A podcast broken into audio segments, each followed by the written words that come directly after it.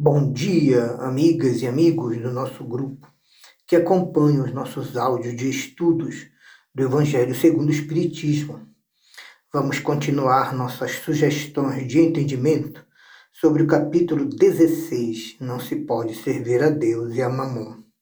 Veremos agora o item número 7, cujo tema de estudo é Utilidade da riqueza.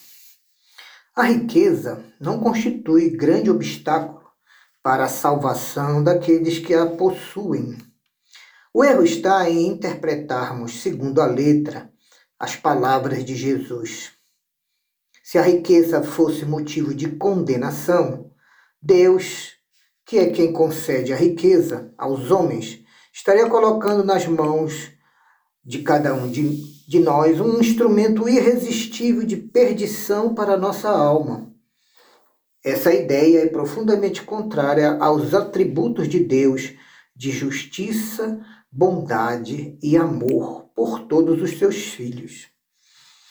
Pelas ilusões da riqueza, pelas tentações que ela pode gerar e pela fascinação que às vezes exerce naqueles que a possuem, ela constitui sim uma prova muito arriscada para o espírito, mais perigosa do que a da miséria. Ela tem um estímulo natural ao orgulho, ao egoísmo, à vaidade e à vida sensualista. E às vezes se torna o laço mais forte que prende o homem à terra e desvia os seus pensamentos do caminho do bem. Às vezes a riqueza produz tantas ilusões que muitas vezes aqueles que passam da miséria à riqueza esquecem imediatamente a sua condição anterior de pobre ou de classe média ou remediado. Esquecem os amigos que lhe ajudaram nos seus esforços da vida. Ficam insensíveis, mais egoístas e acabam se escondendo de todos, com medo de perderem um pouquinho do seu patrimônio de recursos amoedados. Mas o fato da riqueza tornar um pouco mais difícil a jornada não se segue que ela torne impossível ser usada como um meio de salvação por aqueles que dela sabem se utilizar e a utilizam para servir aos seus semelhantes. Assim, a riqueza pode ser comparada com veneno que pode curar, desde que ele seja empregado na dose certa, com sabedoria, com ciência e com discernimento. Quando Jesus disse ao moço rico que queria saber como ganhar a vida eterna, desfaz-te de todos os teus bens, depois volta aqui e me segue. Ele não pretendia estabelecer como um princípio absoluto que cada pessoa tem que se livrar de tudo que possui para merecer conquistar e obter a salvação de sua alma. O mestre apenas quis mostrar, com a alegoria, que o apego excessivo aos bens terrenos é um obstáculo à nossa redenção.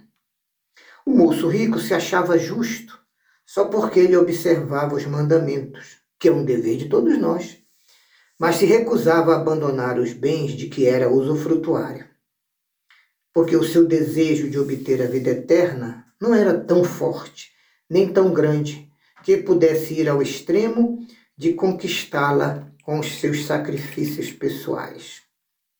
O que Jesus lhe propôs era uma prova decisiva para ele, destinada a lhe conduzir a uma escolha definitiva.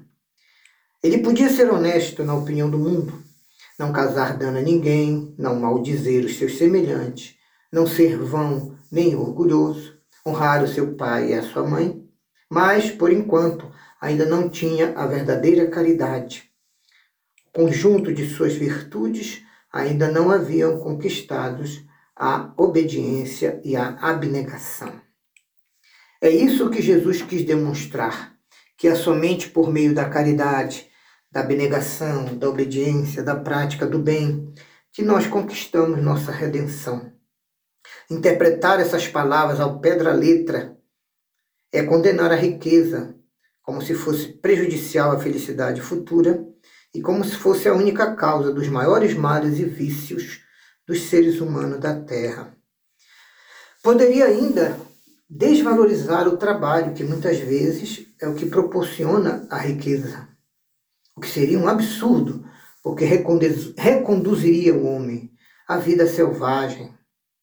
E por isso mesmo, a estagnação, permanecendo em contradição com a sublime lei do progresso, uma das maiores leis de Deus.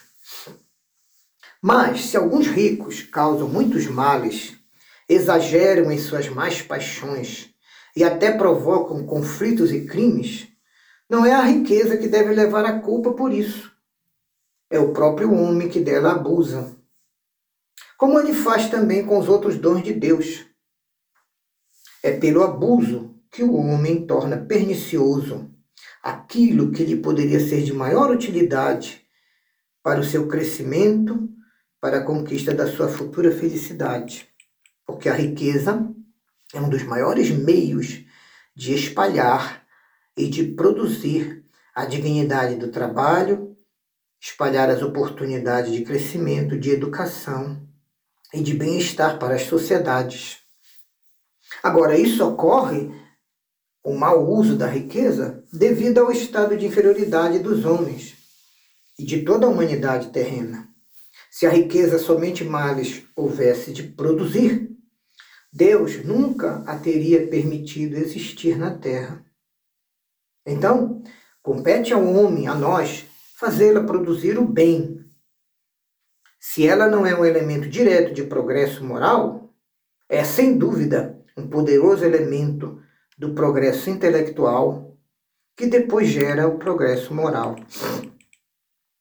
Todos nós temos por missão trabalhar pela melhoria material do planeta. Faz parte dos objetivos básicos da nossa reencarnação. Cabe a cada um de nós trabalhar para desobstruir o planeta, saneá-lo, prepará-lo para receber um dia toda a população que nele deve reencarnar. E para alimentar toda essa população, que cresce incessantemente, é preciso tudo fazer para investir no aumento da produção, o que exige a circulação das riquezas. Porque se a produção de um país for insuficiente, será necessário que este país vá buscá-la em uma nação irmã. Por isso, as relações entre os povos são uma necessidade. As relações positivas, fraternais, baseadas no bem e na ajuda mútua. Porque cumpre que sejam destruídos os obstáculos materiais, políticos e religiosos que separam os povos e as nações. E ainda é necessário que se tornem mais rápidas as comunicações, o que hoje já ocorreu, uma vez que estamos na era da informação em todo o mundo civilizado e em todo o mundo conhecido.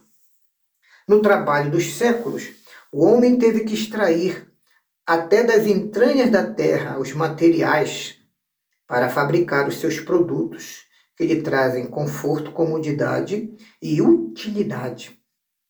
O homem procurou pela ciência os meios de executar esse trabalho com maior segurança e maior rapidez e eficácia. Mas para isso tudo é preciso de muitos recursos.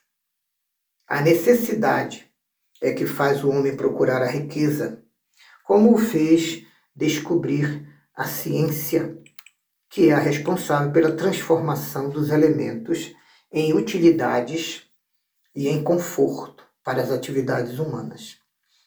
Mas as atividades desse trabalho impõem, ampliam e desenvolvem a sua inteligência e essa inteligência o homem concentra primeiro pela satisfação das suas necessidades materiais.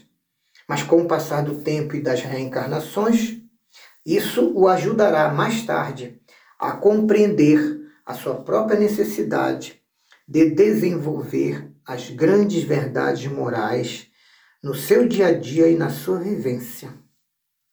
Concluindo, uma vez que a riqueza é um meio primordial de execução do progresso, da ordem e do conforto, das alegrias, do lazer, sem a riqueza não haveria mais grandes trabalhos, nem grandes obras, nem grandes atividades, nem estimulantes para as pesquisas.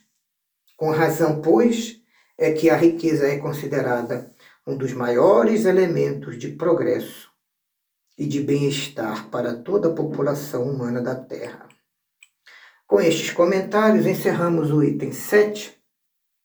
Agradecemos a todos e pedimos que a luz do Evangelho continue a nos iluminar em nossos passos e em nossos caminhos na vida.